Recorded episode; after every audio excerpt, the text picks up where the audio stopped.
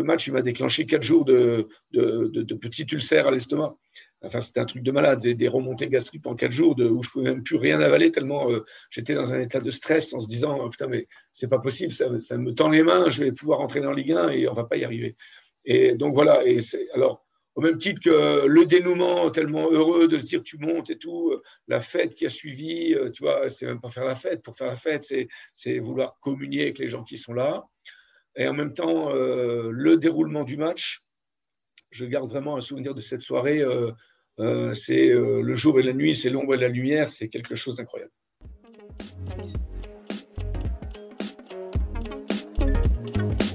Confidence sportive, le podcast qui parle des émotions du sport.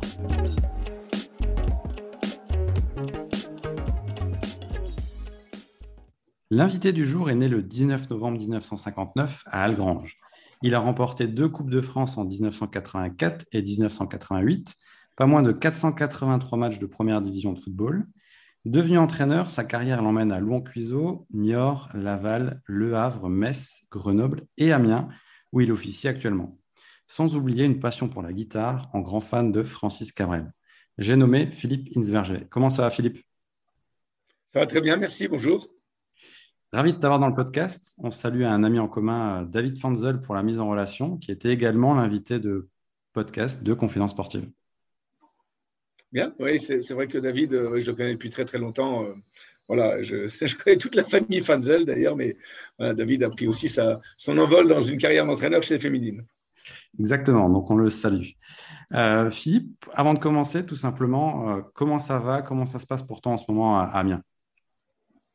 Alors je dirais actuellement ça se passe plutôt bien. On est depuis le mois de novembre, décembre, janvier sur une dynamique de résultats qui est, très intéressante ce qui n'est pas le cas de nos trois premiers mois, août, septembre, octobre, où on a eu euh, vraiment des, gros, gros soucis au démarrage avec une équipe qui n'était pas prête, un effectif qui n'était pas stabilisé. Du coup, alors cela n'explique pas tout, bien sûr, mais euh, on a commencé notre championnat par trois défaites inaugurales qui nous ont mis, euh, qui nous ont plongé, je dirais, dans un, quand même dans un désarroi assez inattendu.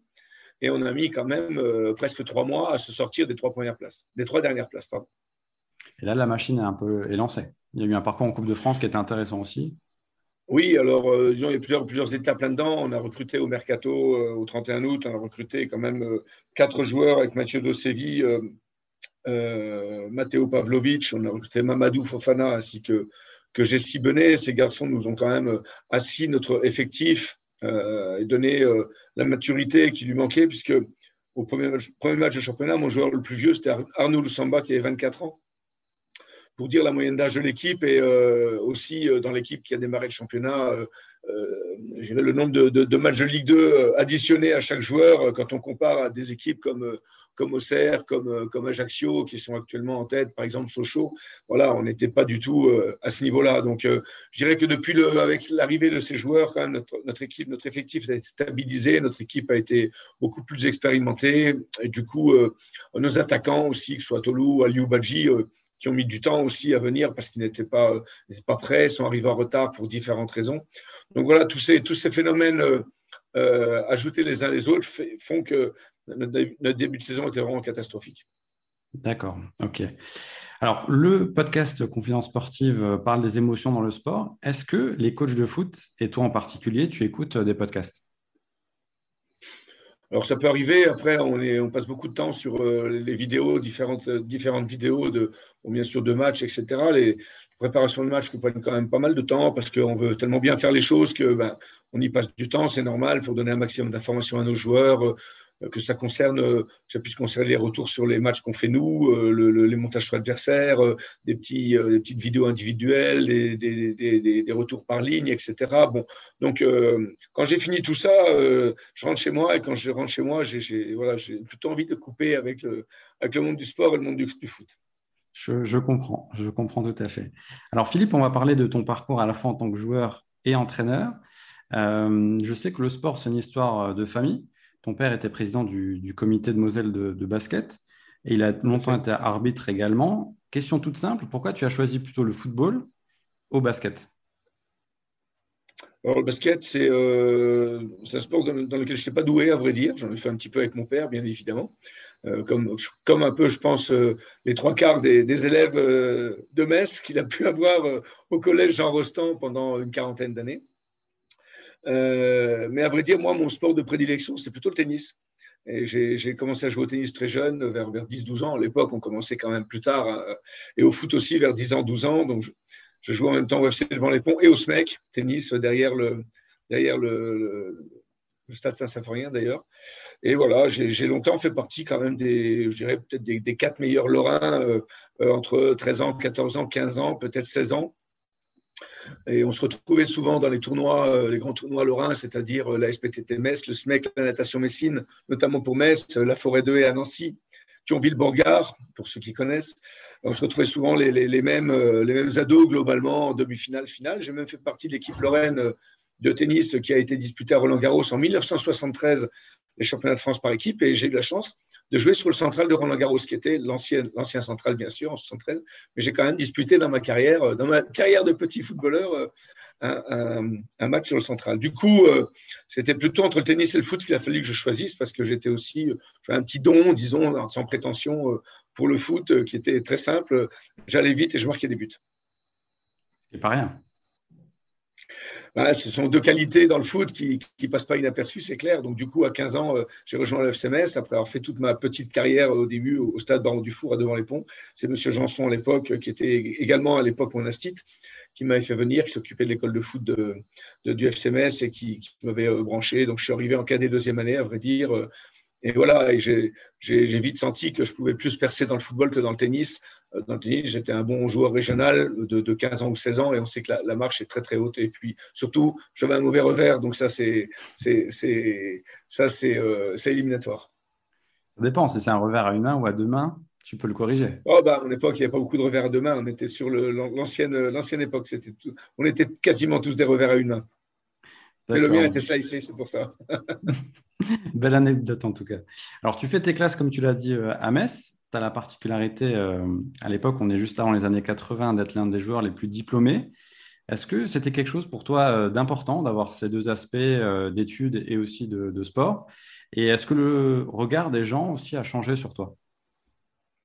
Alors, pour la première question, oui, c'était important parce que c'est aussi l'accord que j'avais passé, j'ai globalement un accord moral avec mes parents. Mes parents étaient instits, mon père était prof de sport, bien sûr, mais ma mère était instite. Euh, euh, et euh, donc, voilà, eux, ils, ils, auraient aimé que je me, tourne d'une manière vers un métier un peu plus sécure que, le sport et notamment la, profession de footballeur, sachant que, euh, j'ai passé mon bac. Mon, objectif premier, c'était de passer mon bac. J'ai passé mon bac au lycée Faber, un bac D à l'époque.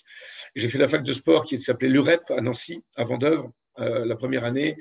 Il y a eu la réforme Soissons à la fin de l'année avec zéro poste à CAPEPS. Enfin, je te passe les détails. Du coup, euh, je me suis retrouvé à l'école normale d'instituteur euh, alors que je, passais en deuxième année à Nancy, mais du coup, j'avais déjà commencé à jouer aussi euh, en pro. J'avais fait deux matchs tout en étant à Nancy, donc je me suis dit qu'en en, venant sur Metz, ça serait beaucoup plus facile pour moi. Du, et puis après, ça m'a pas empêché à l'époque, ce qui serait aujourd'hui complètement impossible, de, de, mener à bien mes, mes deux années d'école normale à Montigny-MS pour terminer mon cursus complètement, euh, je dirais, universitaire, si on peut parler, et me, et me, me, me donner complètement, complètement au football.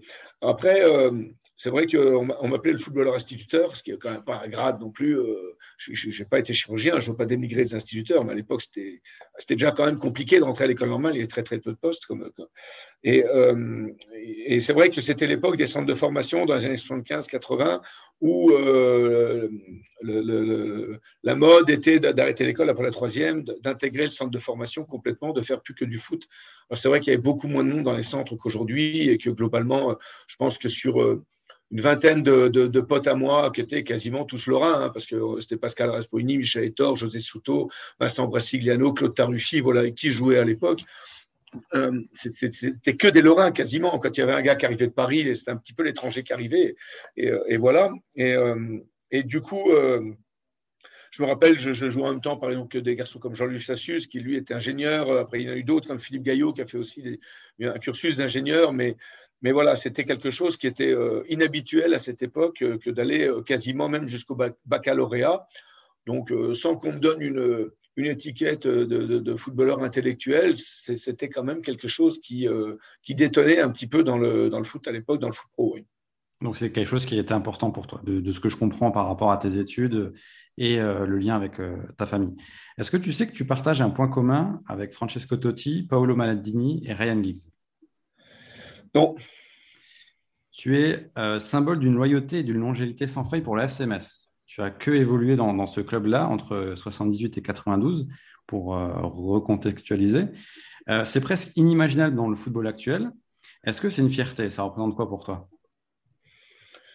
Pour moi, c'est aujourd'hui, euh, quand on se retourne sur la carrière, oui, de se dire que j'ai fait quasiment 500 matchs pour le FCMS, c'est quelque chose dont je suis très fier parce que je suis messin, même si je suis né à Algrange, je suis messin, je suis arrivé à Metz, j'avais à peine deux ans. Euh, le FCMS, c'est mon club. Donc aujourd'hui, me retourner et dire tiens, j'ai réussi à faire ça pour un seul club, parce que savoir quand même qu'après un certain nombre d'années, euh, tu fais partie des meubles, donc tu es vite repoussé sur le banc, des choses comme ça. Et finalement, les différents coachs que j'ai eus ont toujours fait appel à moi. Donc du coup, euh, cette longévité aujourd'hui, pour moi, elle est quand même euh, exceptionnelle, euh, même si ça, aurait été possible, je pense, au cours de ma carrière de, quitter le FCMS, mais on avait aussi des liens avec Carlo Molinari notamment, qui étaient quasiment des liens, de, des liens filiaux. Et Carlo me faisait toujours prolonger mon contrat avant que j'arrive en fin de contrat. Par exemple, je signais deux ans, d'un an, on me faisait prolonger deux ans. Donc, du coup, j'étais toujours sous contrat. Et puis moi, franchement, je, suis arrivé un peu dans le football professionnel par, pas par erreur, mais un petit peu sur le tard. J'ai signé pro à 21 ans. Et euh, voilà, je, voulais mener, comme on l'a dit tout à l'heure, mes, études avant. Et du coup, euh, pour moi, jouer au, jouer au foot, c'était plutôt euh, un plaisir qu'autre chose, une vraie récompense de dire que j'étais professionnel, que je jouais en première division. Je, crois que je ne me rendais même pas compte à l'époque, mais maintenant, je me rends beaucoup plus compte de ce que, de ce que c'est quand même. Et, et voilà, donc en même temps, c'est une fierté aujourd'hui, oui, avec le recul, sur le coup, j'en ai jamais tiré une fierté quelconque. J'ai toujours trouvé que c'était euh, quelque chose d'assez naturel. Je me suis jamais éloigné de mes potes de l'école normale, par exemple, ou de mes copains d'enfance. Euh, j'ai pas euh, connu une, vie euh, tout d'un coup bling bling tournée autour d'autre chose que celle d'une éducation et puis d'un garçon simple, quoi, finalement. Voilà. Et tu as parlé de plusieurs coachs que tu as connus dans ta carrière, notamment donc, au FCMS.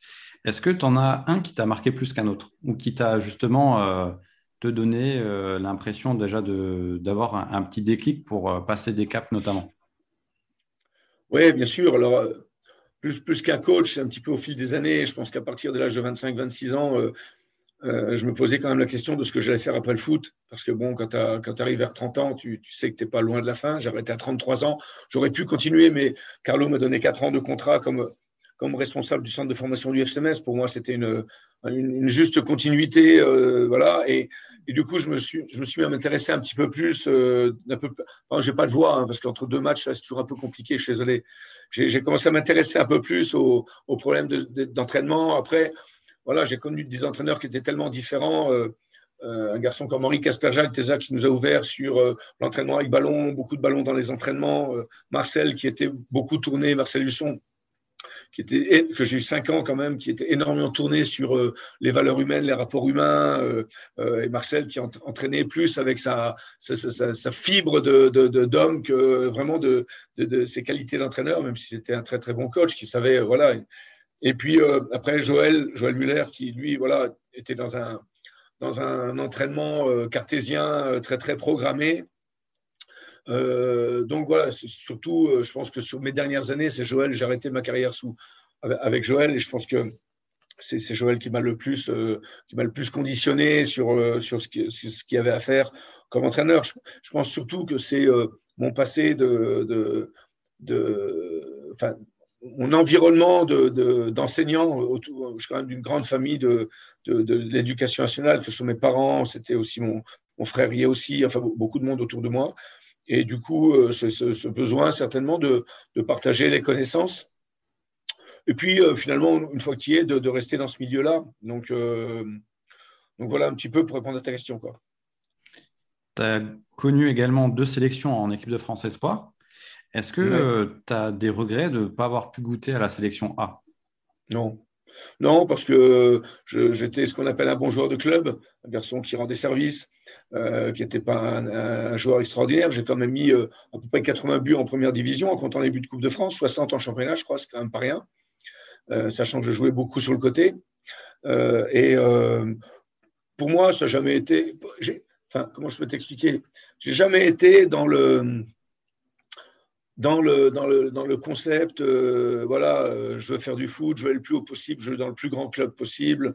Euh, moi, je faisais du football professionnel, j'étais capitaine du FCMS dans ma ville, dans mon club, avec mes potes.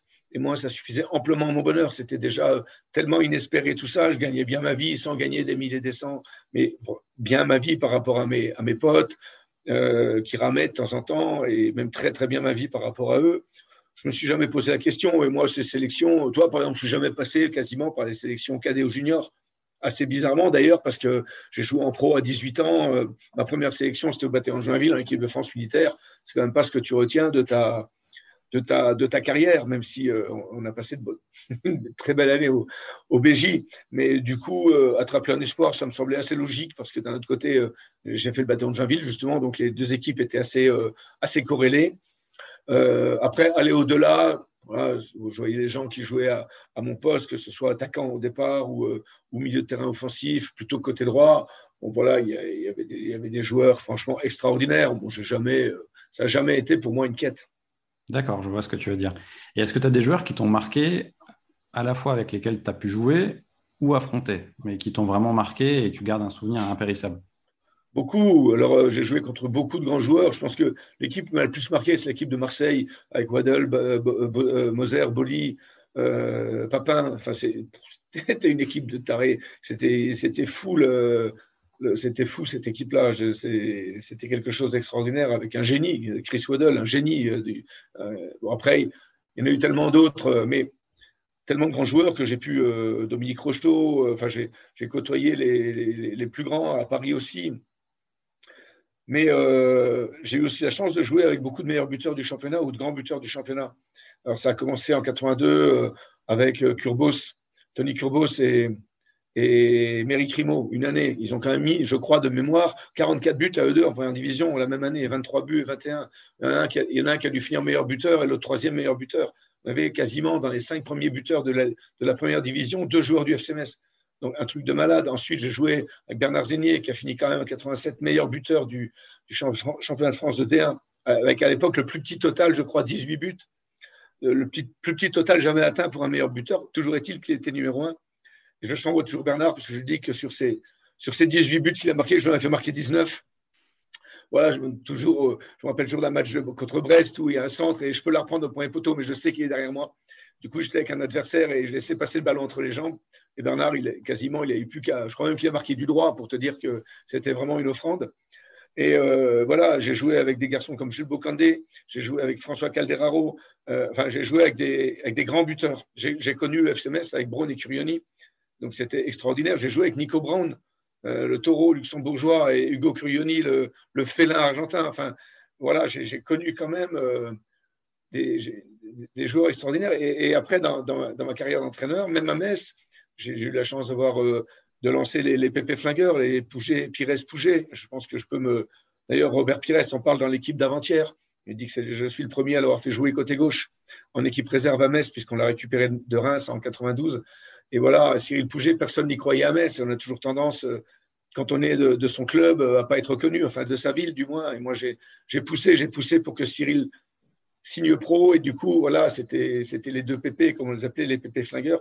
Donc voilà, même à l'intérieur du, centre de formation, quand j'étais entraîneur, après, j'ai connu les grands joueurs. Alors, la fin de ta carrière de joueur, en tout cas, c'est en 92. Il y a un laps de temps entre le moment où tu deviens euh, entraîneur. Sur ce laps de temps-là, cette période, elle correspond à toi. Pourquoi? Est-ce que tu veux faire un break? Est-ce que tu veux. Euh, non, non, comme, comme je te dis tout à l'heure, j'ai basculé directement en 92 comme responsable du centre de formation et j'étais responsable de l'équipe réserve. C'est Joël qui avait le centre à l'époque. Il a, remplacé Henri de Pireux, je crois, en 91. Et du coup, euh, après, Carlo, que j'ai arrivé en fin de contrat en 92, m'a proposé la direction du centre de, pendant quatre ans. Donc, c'était une continuité de, de, mon, de travail au FCMS. Bien sûr, j'ai accepté. Pour, moi, c'était aussi la possibilité de rester dans mon club, dans ma ville, etc. Et euh, donc, 92-96, j'ai occupé la responsabilité de directeur du centre de formation. J'ai essuyé les plâtres sur le, nouveau centre tel qu'il est aujourd'hui au bord de la Moselle. Euh, c'était moi, c'était la dernière année, je crois, où on est, on est, on est rentré dedans. Ma dernière année, 96, 95, 96, je pense, quelque chose près.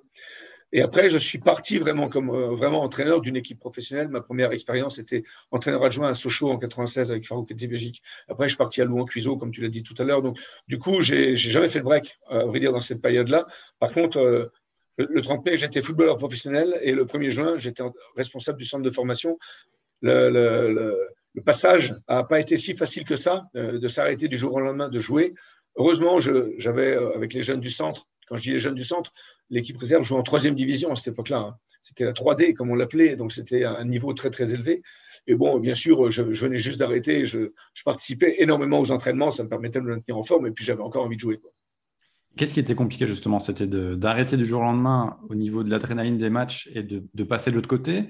Mais d'un autre côté, vu que tu transmettais déjà, ben, ça te comblait au niveau de l'équilibre. Comment ça, comment ça s'est passé? C'est ce que je voulais faire, à vrai dire. Donc j'étais content, j'étais tout à fait content de, ce passage un petit peu de, témoin, comme ça, si on peut dire, entre le, football professionnel et puis euh, du coup devenir entraîneur. Donc ça, c'est quelque chose qui, qui me correspondait tout à fait.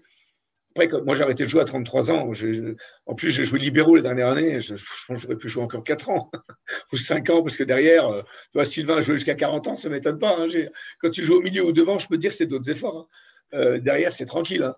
Et bon, voilà, surtout quand tu joues devant toi avec euh, Philippe Gaillot et Albert Cartier comme deux stoppeurs, et toi, tu joues libéraux, comme on disait à l'époque, je peux dire que je me frisais les moustaches derrière, et ce qui passait, c'était vraiment les miettes, quoi. Bon, donc, mais toujours est-il qu'à un moment donné, tu c'est une petite mort hein, que d'arrêter de jouer au foot. C'est vrai, tu es un peu dans la lumière, tu es dans le truc, tu es dans le machin, et du coup, tout ça, ça s'arrête. C'est vrai, il faut bien reconnaître ta qualité de vie euh, quand tu es entraîneur football, quand tu es, footballeur professionnel, tu bosses à mi-temps. Je veux dire, aujourd'hui, un peu moins parce qu'il y a les soins l'après-midi, des choses comme ça, mais je veux dire, quand tu entraînes le matin, l'après-midi, tu es libre, euh, euh, même si les vacances sont mal placées, elles sont mi-mai à mi-juin, mais le reste du temps, c'est franchement, un footballeur professionnel, c'est la belle vie. C'est pour ça que quand je vois des fois des mecs à moi là, qui, qui, qui rechinent, qui font la gueule, je me dis, mais, les gars, mais réfléchissez un petit peu plus loin que le bout de vos orteils.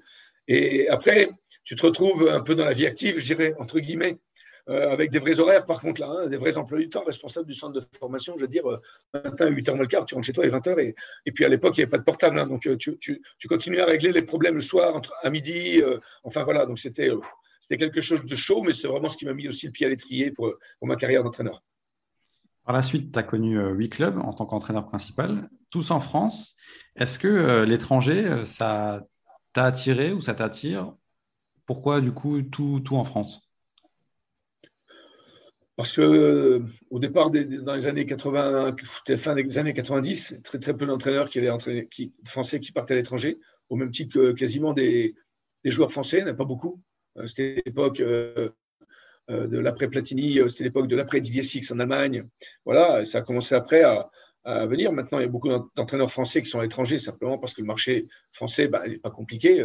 On continue à former X entraîneurs, X dizaines d'entraîneurs de tout niveau par an. Il y a toujours, a priori, il y a toujours le même nombre de clubs. Donc, à un moment donné, il est clair que ça s'engorge et que bon, l'ouverture vers l'étranger, l'expatriation, elle est importante. c'est simplement que moi, à un moment donné, j'ai eu quatre enfants aussi, je ne voyais pas du tout partir à l'étranger, euh, c'était beaucoup trop compliqué pour moi. Et puis j'avais le, cœur vraiment français. Et puis il y avait, euh, je dirais globalement à l'époque, quand même de la place pour entraîner en France, beaucoup plus qu'aujourd'hui. Et du coup, je ne me suis pas trop posé la question. Euh, je pense que j'aurais pu partir à l'étranger à partir de 50 ans. Il y a, globalement une dizaine d'années, j'aurais pu m'ouvrir vers l'étranger encore encore pas n'importe où, mais toi aujourd'hui, euh, on me dirait, tiens, même va entraîner dans les pays du Golfe ou à Dubaï, euh, j'aimerais bien y aller, ça me ferait une expérience, je pense, euh, qui serait assez profitable pour moi, et puis aller travailler voilà, dans quelque chose qu'on ne connaît pas, sortir un peu de sa zone de confort. Franchement, ça ne me déplairait pas aujourd'hui, mais du coup, j'ai aussi une certaine fierté à avoir toujours pu travailler en France. D'accord, donc tu laisses prétendre que tu as eu des opportunités quand même. Non, globalement, pas forcément. le seul, le seul contact que j'ai eu vraiment, c'est à Dubaï, c'est incroyable. C'est euh, un mois avant de venir à Metz euh, comme entraîneur, donc en novembre, euh, ça en novembre 2015. j'ai un contact un agent qui m'a appelé, m'a proposé un club de deuxième division qui me payait à peu près deux fois ce que j'étais payé au Stade Lavallois. et puis, voilà, le, temps de discuter, j'avais deux billets d'avion sur mon, sur mon mail, aller-retour pour aller voir les gens là-bas. Enfin, c'était très très vite. Du coup, ça a été trop vite pour moi. Je n'ai pas pris la décision d'y aller parce que voilà. Et puis, ben, bien m'en a pris, puisqu'un mois après, je suis au FCMS. Bon. Mais du coup, euh, en, partant de, New York, je crois, avant d'aller à Laval, ou, ou, en partant de Laval, je ne me rappelle plus trop, dans les années 2007, par là, j'ai été contacté aussi par un ou deux clubs en Belgique. Je me rappelle, je m'étais déplacé, il y avait la Louvière, il y avait euh, différents clubs, notamment la Louvière, je m'ai fait d'y aller, de ne pas y aller, parce qu'un an après, ils étaient dans les, ils étaient dans les trafics, un petit peu de match, là. Bon, ça sentait pas trop. Ça sentait un peu le pâté, leur affaire, là. Du coup, euh, voilà. Mais bon, c'est pareil. C'est un, cap qu'à l'époque, je n'étais pas forcément prêt à, franchir. Donc, tu as plus de, 20 ans là en tant que, coach, avec euh, ben, des montées, mais également ben, revers de la médaille, des limogeages et des départs qui sont aussi euh, voulus, que tu as choisis. Quelle vision tu as du métier de coach avec toutes ces évolutions que tu as connues ces 20 dernières années? Bah, la vision, enfin, pour moi, la grosse différence aujourd'hui, c'est que tu n'es plus tout seul. Moi, j'étais ma première expérience euh, en tant que solo, c'était euh, Louis en Cuiseau, donc 97 à 2001. Donc deux ans des deux, deux ans en national. Alors tu dis que j'ai connu la relégation, c'est vrai. Euh, j'en ai connu que deux d'ailleurs, vraiment, à, à Louis en Cuiseau. Mais quand tu vas signer à Louis en Cuiseau, tu sais que tu joues les trois dernières places et que peut-être tu arriveras à sauver ta peau. A pas de barrage, mais que peut-être tu serais 17e parce que 18, 19, 20, ça descendait. Et euh, j'ai pas eu de chance parce que la, première année, on est même descendu sur l'année de la Ligue 2 à 22. J'ai fini 18e. donc globalement, euh, il y avait quatre, quatre descentes. Et sur une, saison normale, je ne serais pas descendu. Voilà. Après, euh, ma carrière d'entraîneur m'a emmené aussi dans des clubs euh, qu'on peut appeler des petits clubs, Laval, Niort. Euh, ce pas des clubs en général où tu vas jouer les premières places. Et, du coup, le premier club qui m'a permis vraiment de, de, pouvoir monter, c'est le FCMS. Puis comme je ne suis pas plus bête qu'un autre, ben, je suis monté. Voilà, donc quand tu as des moyens, quand tu as des joueurs, quand tu as une équipe, quand tu as des structures, euh, du budget, euh, ben voilà, tu, peux faire des choses. Euh, mais, pour revenir à ta question, ma vision aujourd'hui, c'est que l'entraîneur est devenu un manager plus qu'autre chose. Quelqu'un qui, fait travailler les gens, en vrai dire. C'est un peu con ce que je dis, mais qui s'entoure de gens qui sont beaucoup plus compétents dans, plein de domaines que lui-même. Aujourd'hui, tu travailles avec un préparateur athlétique ou deux, nous on en a deux à Amiens, euh, c'est des gens qui ont une compétence très pointue, que, moi aujourd'hui j'ai plus, parce que nous, dans nos formations d'entraîneurs, c'est bon, on faisait du 15-15, des machins, euh, trois abdos, et puis notre préparation athlétique a été réglée. Et puis c'était surtout, tout le monde travaillait de la même façon. Euh, ton, attaquant qui fait que des sprints, il, court, il, travaille de la même façon que ton milieu de terrain qui, lui, courait tout le temps à vitesse modérée, mais il faisait deux fois plus de kilomètres, ou qu'un latéral qui aujourd'hui enquille les sprints. Donc, euh, voilà, donc aujourd'hui, tu es entouré par, euh, par, tout un, staff, des gens qui. Enfin, tout, nous, on n'a pas, énormément non plus, on a moins que certaines équipes de, de Ligue Ton adjoint, qui, euh, pour moi, aujourd'hui, Francis de Persin, avec qui je travaille depuis, depuis 4 ans, c'est la quatrième année, on a travaillé 3 ans à Grenoble ensemble, qui, lui, est complètement dans, les logiques d'entraînement. c'est plutôt lui qui, toi, qui, qui, prépare les séances, qui anime, on co-anime, bien sûr. Euh, ton entraîneur de gardien. Après, il faut gérer le médical, il faut gérer ton groupe de joueurs. Enfin, je veux dire, c'est un métier qui demande aujourd'hui euh, euh, d'être partout, partout à la fois. Et il ne faut pas s'y perdre parce que quand, tu veux être à, trop d'endroits en même temps, tu t'y perds. Et je pense que tu n'es pas, pas, pas efficace. Donc voilà. À partir du moment où tu travailles avec des gens qui sont compétents, il faut les laisser travailler. Moi, c'est mon avis. Donc, je, délègue énormément sur chaque, chaque composante chaque composante du staff. Donc ça, pour moi, c'est l'évolution majeure. Euh, ainsi que l'individualisation de l'entraînement aujourd'hui, ne serait-ce que sur la préparation athlétique. Dans tous les sports, d'ailleurs, on voit bien qu'aujourd'hui, euh, les handballeurs sont transformés, les rugbyman sont transformés. Moi, je regardais le tournoi des cinq nations, euh, les, piliers, c'était Palmier et Garuet. les mecs, ils mettaient 45 secondes à arriver sur chaque touche. Quoi. tu voyais, globalement, tu voyais un peu la bedaine qui arrivait en premier. Je, je c'est pas du tout méchant, c'était des, des, grands, des, grands, des grands rugbymen. Ah, aujourd'hui, euh, voilà, les piliers vont moins vite que les trois quarts, mais ça reste quand même des mecs aujourd'hui euh, qui font 130 kilos, mais qui avancent. Quoi. Bon, et puis euh, la vitesse des trois quarts, où tu regardes dans, le, dans le handball particulièrement, je trouve que c'est un sport qui s'est aussi particulièrement transformé. quasiment, on ne voit plus un joueur de 1m75 dans le handball même si on pense qu'il va pouvoir, en étant petit, je veux dire, ce sont des vrais athlètes. Et aujourd'hui, si tu laisses 1m50 devant toi, tu es mort. Tu es mort. Voilà. Donc, euh, je pense que cette évolution du sport en général, du football en particulier, euh, elle, est, euh, elle, est, elle est très, très importante. Et est-ce que tu as eu un moment où tu as été lassé aussi du monde du foot, où tu t'es dit peut-être je vais arrêter? Et d'un autre côté, qu'est-ce qui te fait continuer aussi? Qu'est-ce qui te fait avoir cette flamme? C'est un paradoxe incroyable et tous les entraîneurs ressentent la même chose. C'est que quand tu n'as pas de résultat, c'est un métier qui est horrible.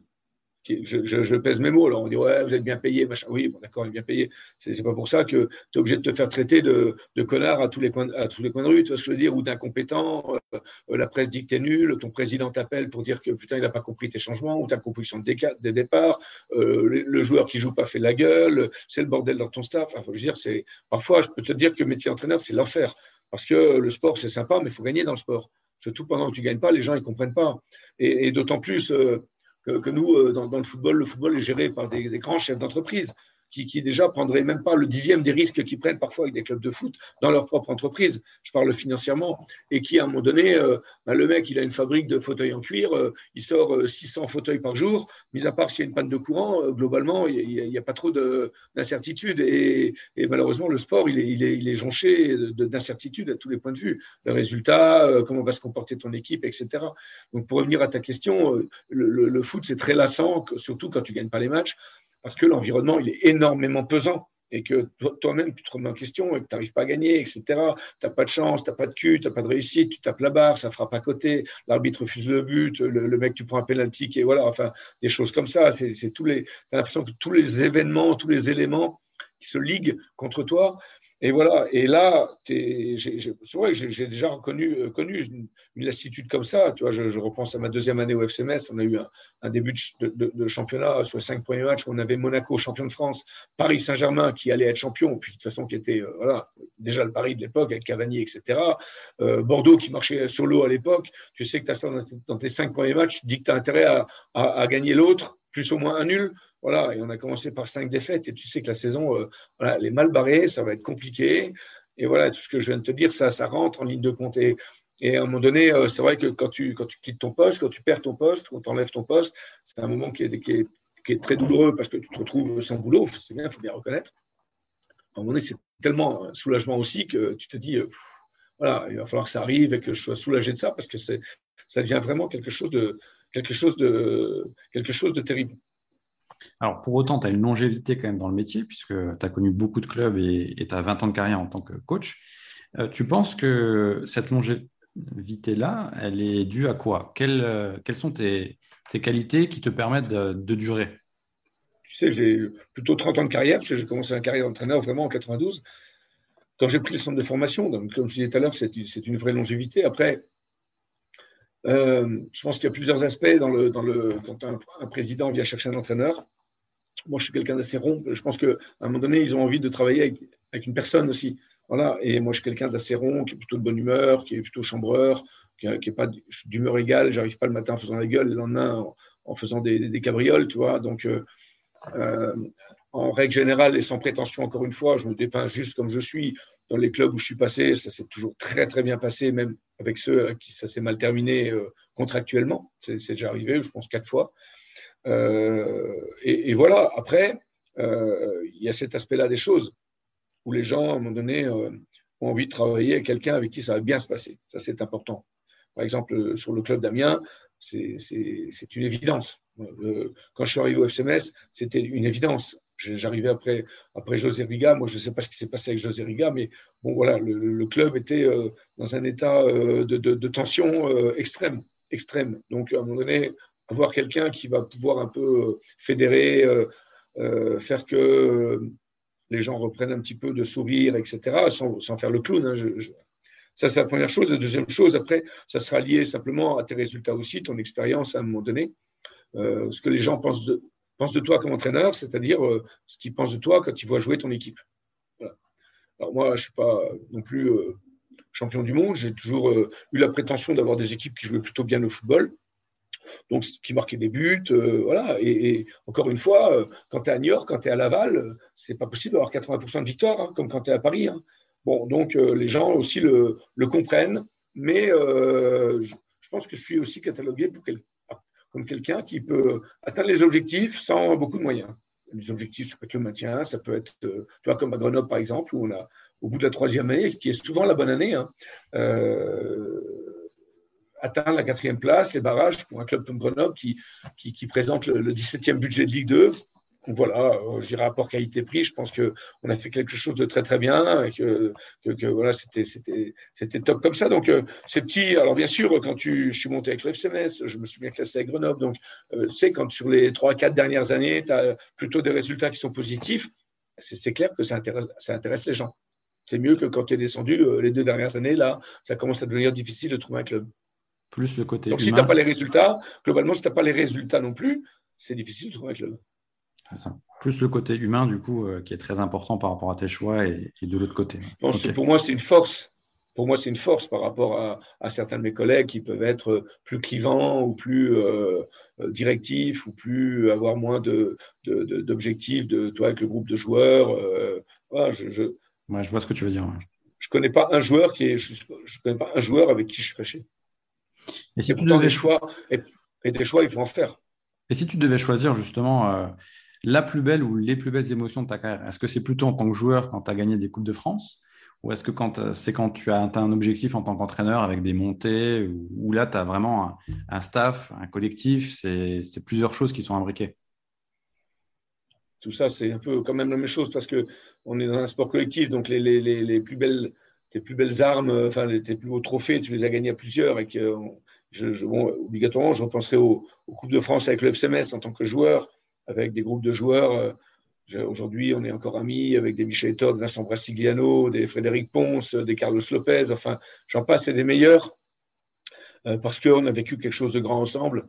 donc, euh, cette fameuse deuxième Coupe de France de 88 où j'étais capitaine de l'équipe, parce que c'est aussi quelque chose qui fait que bah, la Coupe, elle revient dans tes, mains à toi. toi c'est toi qui montes à la tribune, c'est toi qui vas chercher alors, c'est pas euh, que je m'enorgueillis, mais c'est que ça, simplement, euh, un métier extraordinaire que de recevoir une la Coupe de France des mains du président de la République, de, quel que soit le, son, bord politique. C'est, quand même le, premier personnage de l'État. Donc, ça, c'était quand même euh, quelque chose de, fabuleux. Après, sur ma carrière d'entraîneur, au, gré d'un match, tu vois, je, par exemple, le, je sais pas, le, le barrage aller euh, contre, enfin le, premier barrage contre Paris FC l'année dernière qui, nous permettait d'aller à Toulouse rencontrer le troisième, puisqu'on a fini quatrième, on a joué Paris FC chez nous à Grenoble, on a battu 2-0. Voilà, pour moi, c'était quand même un moment assez, assez, euh, assez fabuleux de se dire tiens, putain, on, va jouer ces barrages. On, pensait, on pensait que ce serait très, très difficile, qu'on avait peut-être 15% de chance d'y arriver. Euh, la montée, je parle parce que la montée est surtout faite pour maintenir le club de Ligue 1, il faut bien le reconnaître. Et c'est pour nous qui étions déjà quatrième, alors pour le cinquième, c'est encore pire, c'est un vrai parcours du combattant. Mais voilà, donc tu vois, sur des, sur des matchs comme ça qui, qui ont, débouché sur quelque chose, après en exergue, je mettrai quand même ce. Alors, c'est en même temps un, très bon, un, tellement bon souvenir et un, si mauvais que, que ce match de, Metz, euh, le match, fameux match à monter à Lens, et de l'autre côté, le Havre qui trié euh, Bourg-Perona, et nous euh, qui, qui, perdions 1-0, on est parti là-bas avec trois points d'avance et 5 buts d'avance ou 6 buts d'avance. Tout le monde nous a dit c'est bon, c'est réglé. bon, puis on s'est dit non, il faut quand même pas qu'on ait un, accident nucléaire, je dirais. Et, c'est exactement ce qui s'est passé. On a pris un but à la huitième minute. Et, pendant, et de l'autre côté, euh, euh, le Havre menait 3-0 à la mi-temps contre Bourg-Perona. Donc ils ont, ils, ont, ils ont eu 5 buts. Nous, on en a, pris un. Du coup, ils ont, ils ont effacé en un match les 3 points et les 6 buts. Et on est monté euh, au hasard de 2 buts d'avance à la meilleure attaque. C'est quand même incroyable.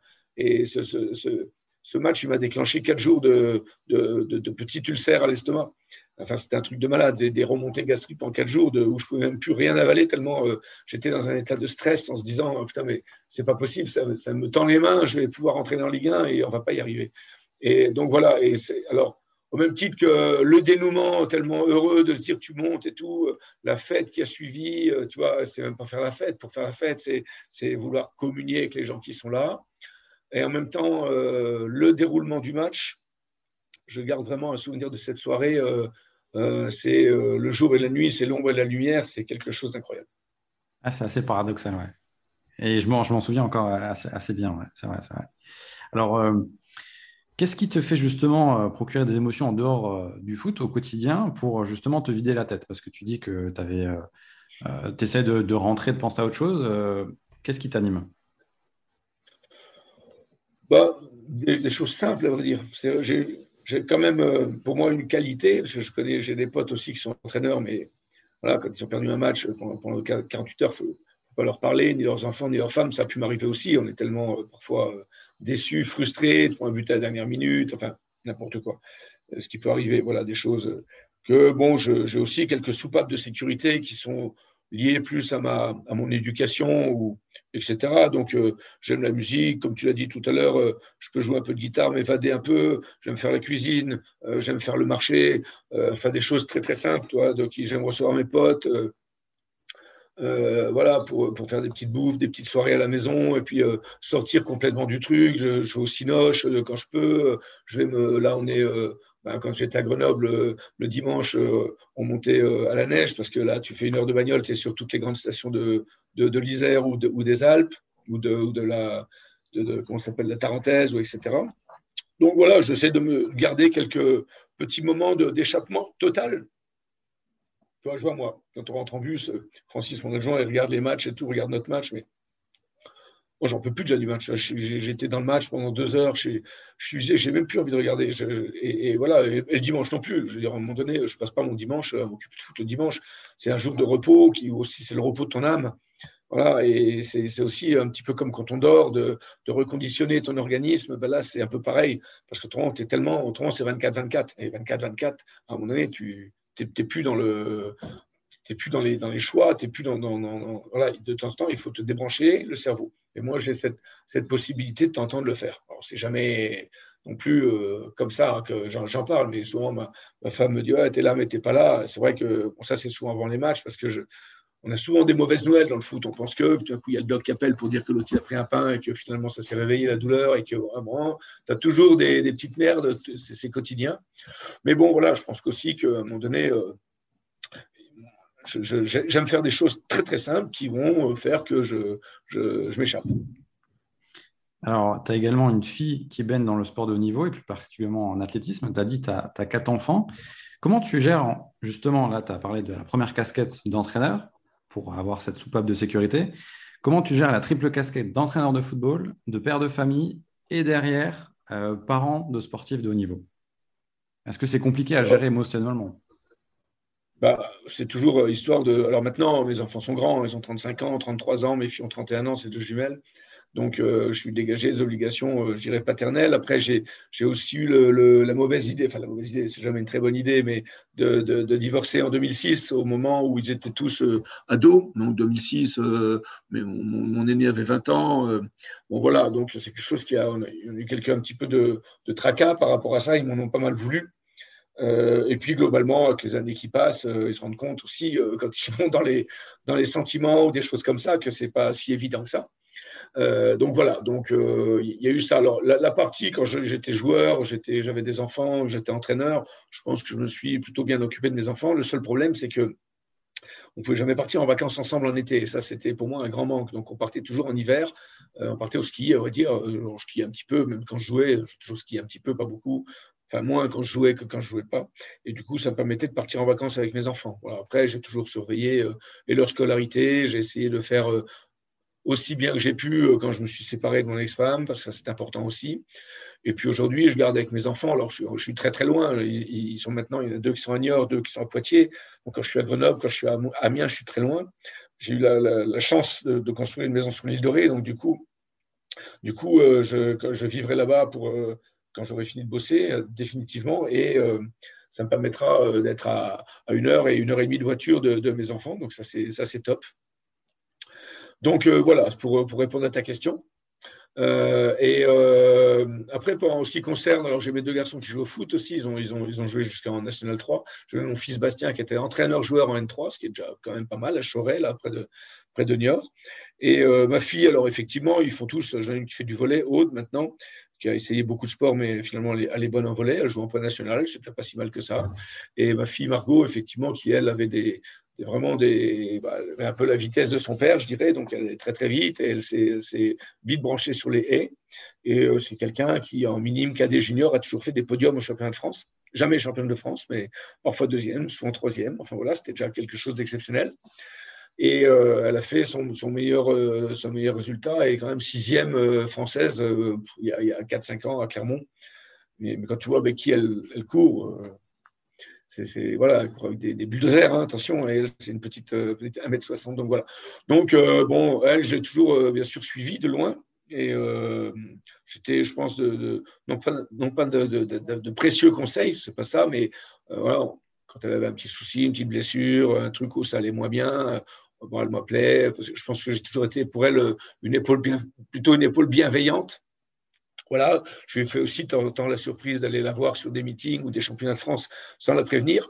Euh, par exemple, la balle Clermont, voilà, faire ça sans borne, toi, bim, partir tôt le matin pour arriver à midi et demi euh, lors de sa course. Et puis, euh, voilà, je pense que simplement, sans, sans, prétention bien sûr, ma présence quand elle a des compètes la rassure, voilà, parce qu'elle euh, elle sait que je connais aussi euh, les, les, ce que c'est ce que c'est que le haut niveau, puisqu'elle est dans un haut niveau, le haut niveau d'un sport individuel, mais elle sait que je connais aussi euh, les exigences, les exigences, pardon, le stress, les, la difficulté du sport de haut niveau. Et, je pense que voilà, j'ai toujours essayé d'être de bons conseillers à côté, plutôt de de, de, la, toujours de la, conseiller, mais calmement, sans lui donner la leçon, parce qu'elle a, un coach qui, qui connaît mieux que moi. Et je pense que cet apport aussi du papa qui est lui-même sportif de haut niveau et, entraîneur, ça a toujours été quelque chose pour elle qu'elle a apprécié. Est-ce que tu es conscient justement que c'est pas donné à tout le monde d'avoir autant de, de, performances de la part de ses enfants dans, des sports en plus différents Ça doit être une fierté.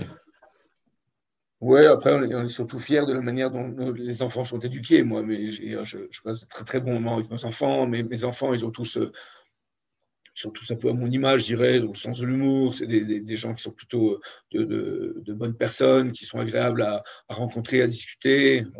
un peu con des fois, surtout mes garçons, parce que voilà, à 35 ans, c'est encore des, adolescents dans des adolescents dans, dans, leur tête, même si maintenant ils sont, ils sont, pères de famille, m'ont aussi donné mes, mes petits-enfants, j'ai quand même cinq petits-enfants deux de mon premier fils, deux de mon deuxième fils et une de ma fille. J'ai eu de ma fille qui est pour l'instant est toujours, si on peut dire, célibataire et qui n'a toujours pas de gamin. Donc c'est aussi quelque chose d'assez particulier qui était euh, aussi à un moment donné de, de devenir grand-père. Après, je n'ai pas le sentiment d'avoir géré euh, des, pépites de quelque chose. Euh, je, trouve que ça, ça, s'est fait euh, tout à fait normalement. C'est toujours des, des, enfants dans leur, dans leur apprentissage et dans leur manière de grandir qui ont toujours fait du sport. Donc voilà, on était une famille de sportifs. C'était les rock'n'roll, les week-ends, c'était très, très, très rock'n'roll.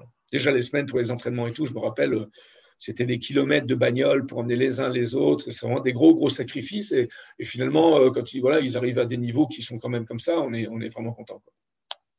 Ouais, c'est assez sympa. Alors, comme tu l'as dit, tu as, l'image d'un entraîneur humain, souriant, très bon client avec les médias. Euh, il y a un passage euh, qui m'a marqué, c'était à l'émission J 1 sur Canal, où tu as pris la guitare et tu as improvisé une chanson. Est-ce que c'était justement une improvisation et c'est quoi le, lien que tu as avec les médias? Est-ce que c'est quelque chose euh, qui fait partie du jeu, tu, tu concèdes dans ta partie d'entraîneur ou est-ce que c'est quelque chose où euh, tu prends moins de plaisir? Non, ça ne me dérange pas du tout. J'aime passer du temps avec les médias. Je sais que j'ai des, collègues qui détestent ça, mais à un moment donné, c'est comme je disais tout à l'heure, ça fait partie de l'évolution de l'entraîneur. Et la communication aujourd'hui, elle est hyper importante. Tu as beau dire ce que tu veux, tu fais passer des messages.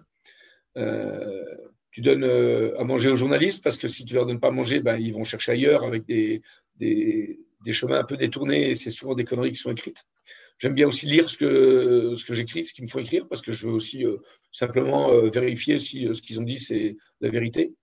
Après, je suis très très prudent par rapport à tout ça. Je, je, je, tente tant bien que mal de faire passer mes messages, ce que j'ai envie de dire après un match ou avant un match. Parce que souvent, on va t'emmener sur une piste, voilà. Euh, j'ai connu des exercices difficiles hein, quand tu es, dernier et qu'au mois de septembre, on commence à te poser la question de savoir si tu es menacé et qu'à tous les matchs pendant dix semaines, c'est comme ça. C'est hyper euh, désagréable, mais ça fait partie du jeu. Je considère que le journaliste fait son métier et que son métier, c'est d'informer et de, donner des informations sur ce qu'on a fait, de donner son ressenti sur ce qu'il a vu du match. Si lui, il estime qu'il a vu un mauvais match, que moi, je trouve que le match est meilleur euh, que ce qu'il a vu. Euh, souvent, on, en parle comme ça à bâton rompu, mais jamais j'appelle un journaliste pour dire Mais t'es malade, qu'est-ce que tu racontes? Si je prends par exemple le club d'Amiens, il y, a, une pression négative aussi dans la presse aujourd'hui autour des dirigeants, du président, président Johannin et de notre directeur sportif euh, John Williams en particulier. et voilà, quand tu, donc quand tu, quand, vois nos deux dernières victoires à domicile, on a battu Guingamp parce qu'ils étaient décimés par le Covid, notamment derrière, et là on a battu Niort, c'est un miracle parce que Niort a eu des occasions de but, mais je veux dire, c'est donc euh, c'est toujours un petit peu négatif comme ça, mais pour moi, c'est plutôt un jeu.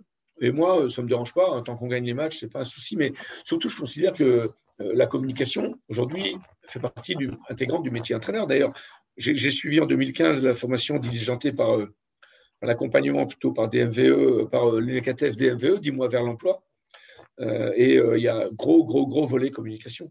Alors sur les entraîneurs euh, qui sont des entraîneurs amateurs, où ça fait un quart, de, un quart de bout de papier dans le journal, c'est moins grave. Mais pour nous qui sommes en première ligne, quand tu vois les conférences de presse, tu vois bien bande de conf, euh, tu vois sur Canal ou des choses comme ça, ça n'a pas échappé non plus aux journalistes que l'importance euh, de ton langage corporel, ne serait-ce que ça, ou de ton langage verbal est capitale. Et on voit bien que dès qu'on fait une connerie. Un homme politique, c'est pareil. Enfin, les politiques, c'est la communication, c'est 80% de leur, de, de, de, leur, manière, de, bien sûr, de, s'exprimer. Mais euh, pour nous, c'est vraiment très, très important. On voit bien que quand ça, quand ça coince un petit peu, tout de suite, tout le monde le remarque. Ah, il a dit ça, il a dit ça, il a dit ça. Donc, c'est très, très, très prudent, mais moi, j'aime bien parler, j'aime la langue française, ça ne me dérange pas du tout, bien au contraire. Et je considère que euh, simplement la presse euh, fait partie intégrante. Donc, pour moi, c'est aussi euh, un allié. Et c'est pas un ennemi, comme peut être un partenaire qui critique ou comme peut être un dirigeant qui critique. je veux dire, c'est dans la critique qu'ils se nourrissent aussi. et moi, ça ne me dérange pas du tout. Donc ça, c'est pour répondre à ta, dernière question. La première question sur J plus 1, donc j'avais été invité effectivement par Nicolas Touriol. Et puis, euh, j'avais proposé un peu, parce que c'est comme c'était une émission un peu décalée, je n'étais pas le premier, il y avait eu, euh, il y avait, euh, il y avait eu Waro qui avait fait de la guitare avec aussi un guitariste professionnel, c'était super, il a fait une petite chanson sur Casar, c'était magnifique. En plus, c'était sur l'air de la corrida de Cabrel, tu peux la retrouver facilement sur Internet si tu l'as jamais vue, c'était magnifique. Et donc voilà, c'était aussi pour moi l'occasion de montrer que ben, on n'est pas uniquement que le footballeur n'est pas uniquement un abruti, quoi. Euh, que c'est aussi, euh, c'est pas une impro, c'est une petite chanson, parce que j'aime quand il y a un petit événement, un, anniversaire, un mariage, euh, quelque chose qui se passe pour mes potes, pour ma famille. En règle générale, je fais toujours une petite chanson que, j'habille, tu vois, que, je, mets les paroles que j'ai envie de mettre en disant ce que j'ai envie de dire. Et j'aime ça, donc j'aime faire des rimes, ça m'amuse, de trouver les trucs. Et, euh, et, voilà, donc je pense que c'était aussi pour moi le moment de, montrer que bah voilà, on sait aussi euh, caler quatre accords à la guitare, euh, chanter pas trop faux, et puis euh, faire un petit texte qui correspond à quelque chose. Et euh, tous les échos que j'ai eus de ce, moment, qui était très très stressant hein, d'ailleurs, hein, j'étais hyper stressé parce que c'était en direct, donc tu peux pas te rater. Mais j'ai pris beaucoup de plaisir à faire ça. Dès que je peux un peu gratter, en plus, j'avais une super gratte, c'était dans les studios, donc tu as un super son. Et donc ça, c'était super. Mais c'était aussi voilà, pour, euh, pour montrer une autre facette euh, de la personnalité euh, d'un entraîneur en disant que, tiens, bah, je pense que ça, quelque part pour le public, les, gens qui, qui, qui, qui, qui, aiment toucher, regarder un petit peu ce qui se passe, ça, ça donne une, petite dose d'humanité supplémentaire. Les retours que tu as eu justement, c'était juste après l'émission, c'était quoi? C'était on ne pensait pas qu'un coach faisait autant de choses, on ne pensait pas que tu avais cette personnalité-là. Ouais, voilà, ça a fait vraiment le buzz. Après, bon, je savais que je jouais, tout le monde sait que je joue un peu de guitare, que tout le monde sait que je connais bien Francis Cabrel. Maintenant, ça, ça a fini par se savoir. Et euh, mais euh, bon, voilà, ça a été, euh, ouais, effectivement, ça, ça a fait un, gros, gros buzz quand même parce que du coup, je me suis pas raté, ça s'est plutôt bien passé, ça a bien sonné. Euh, et même, je les avais même pas prévenus. J'avais dit à Nicolas Toyol, je vais te faire un petit Cabrel. J'avais fait, j'avais fait, je me, je me souviens plus ce que j'avais fait. Petite Marie, je crois, parce que c'est quelque chose qui, est facile à jouer, pour pas se tromper, un ou deux couplets. Puis après, j'avais bifurqué sur la chanson qui était directement, euh, euh, qui visait directement l'émission J 1. Euh, donc c'était en plus tourné vers, vers eux, donc c'était plutôt sympa. Ils ont été très très surpris et, voilà, ils étaient contents parce qu'à un moment donné, bah, ça, ça, avait autre chose aussi. Quoi. Avec Marina Lorenzo, Abib Bey et Nicolas Casar, si je me souviens bien. Exact. Exact. Euh, Philippe, on arrive quasiment au, bout de l'épisode. Euh, c'était super enrichissant et, intéressant. Dans dix ans, euh, Philippe Insberger, il sera où? Alors, j'ai une petite idée par rapport à l'île de Ré, mais il fera quoi? J'irai à la pêche à pied. Je me lèverai quand le, quand le soleil sera déjà levé. J'irai faire du vélo sur l'île de Ré. Je joue au golf, parce que j'ai appris à jouer au golf il y a une dizaine d'années, mais je joue très très peu. Mais j'ai surtout appris à jouer vers 45 ans pour pouvoir euh, jouer quand je serai à la retraite, pas commencer à, 65 ans, parce que c'est quand même, euh, au niveau des rotations, euh, il vaut mieux avoir fait quelques rotations avant, parce qu'après c'est un peu dur. Mais voilà, simplement pour, c'est pas pour me, pour faire le, golfeur, c'est simplement pour euh, marcher. moi aussi, je disais que le golf, c'est un sport de vieux, mais le golf, c'est quand même 10 bornes à pied avec terre nagée, il faut s'appliquer, il faut envoyer des balles, c'est génial, tu es dans des, endroits qui sont magnifiques. Donc, on parle aussi de, pouvoir, je me rappelle quand j'étais à Laval, mon président Philippe Jean, j'étais 7 ans à Laval, jeudi midi, il m'envoyait, il, me dit, vous faites quoi cet après-midi? On jouait le vendredi à l'époque. Je dis, je sais pas, je vais, non, il me dit, vous allez au golf? Donc, tous les jeudis après-midi, j'allais jouer au golf avec l'ostéo du club mon ami Marc, et euh, voilà, je, me vidais la tête. Et euh, voilà, j'ai simplement profité de la vie, euh, d'une vie que, dont j'ai beaucoup profité depuis que je suis footballeur et entraîneur, mais qui est, très chronophage. Voilà, simplement pouvoir profiter un peu de, plus de temps pour moi et puis pour ma famille. Voilà, pouvoir faire des choses, encore une fois, très très simples. Des choses simples. Alors, la dernière question, du coup, la carte blanche. quel invité tu voudrais entendre dans Confidence Sportive, sachant que tu as le choix euh, n'importe quelle personne dans le monde du sport, que ce soit des sportifs, des coachs, des préparateurs euh, mentaux ou, autres, euh, et pas forcément dans le football d'ailleurs Alors, il y, en a, beaucoup. j'ai beaucoup regardé les JO cet été. J'ai vu des très belles performances. je connais très bien Olivier Combols. On était, nos, parents étaient ensemble, je pense, profs de sport. Et euh, voilà, Olivier, je trouve que c'est quelqu'un qui, euh, a, eu l'intelligence de, savoir se retourner, je dirais, qui a été euh, qui est parti de la Fédé parce qu'à un moment donné, on lui reprochait certaines choses et, qui est revenu parce qu'à un moment donné, on avait besoin de ces choses-là et qui a su vraiment s'arrondir aussi beaucoup. Et voilà, je trouve que ce qu'il fait avec les filles, c'est exceptionnel. Il y, a tellement d'entraîneurs ou de joueurs, enfin des, gens qui font ces choses-là, qu'il y a une palette énorme de gens euh, euh, qui, qui, me plaisent vraiment, mais pour moi, c'est voilà, c'est un personnage que j'aime bien, qui cette carapace euh, un peu dure comme ça. bon, et on a, on a, on a d'ailleurs, quand j'étais à Metz, on a partagé quelques, mangé quelques fois à midi, je me rappelle en bas de la cathédrale, on, fait souvent un petit truc, on discutait un peu de choses et d'autres, comme ça, à bâton rompu, la vidéo, comment il faisait, qu'est-ce qu'il faisait, mais pas pour, euh, ni pour piquer des idées ni rien, mais pour simplement échanger. Voilà. Et euh, après, il y, a, une image qui me marque aussi, et je, voudrais bien savoir ce qui s'est passé dans sa tête, mais vraiment une question très, très précise. C'est Laurent, Tilly. Je crois en quart de finale contre la Pologne. Ne sais pas si je sais encore bien, c'est dans ces eaux-là. Et euh, voilà, avec son, sa tenue civile d'entraîneur au bord du terrain, quand il a, quand il a voulu faire la Corse, quand il a voulu, euh, quand il a plongé pour aller récupérer un ballon que, que personne ne pouvait jouer, même pas lui d'ailleurs, parce qu'il était trop loin. Et je voudrais bien savoir quel mécanisme euh, d'un garçon a priori un peu enfermé comme ça, qu'on voit de l'extérieur, un peu introverti. Enfin, quand on le voit comme ça, je ne le connais pas, bien sûr, j'avais parlé avec lui. Mais ce flash-là, euh, cette idée, cette, image, elle me revient souvent. Et je me dis quand même, euh, qu'est-ce qui peut se passer dans la tête d'un coach? Et pourquoi il fait ça? J'ai bien ma petite idée, mais c'est quand même un truc invraisemblable. C'est comme si moi, à un moment donné, je rentre sur le terrain pour aller faire un contrôle sur un ballon qui où je fais un amorti de poitrine partir au but. C'est ça, à vrai dire. C'était pour récupérer un ballon, euh, peut-être pour son équipe, etc. Et, voilà, ça a surpris tout le monde. Et je pense que ça, a énormément. Euh, c'est un geste complètement euh, soudain, subi, qui a, qui dû avoir, pour moi, beaucoup d'importance à l'intérieur de, son groupe, avec ses joueurs, etc. les mecs, ils ont dit Mais qu'est-ce qu'il fait le coach? Et, comment, à un moment donné, tu peux être transporté dans ce que tu fais pour faire un truc comme ça? Et moi, j'ai trouvé ça génial. Ah, j'étais éclaté. Je l'ai regardé 50 euh, fois l'image. Je dis, mais c'est pas possible. Il y va. En plus, il a aucune chance de l'avoir. Et puis, c'est lui le coach. Et puis, il est avec son t-shirt. Il est en jean, le mec.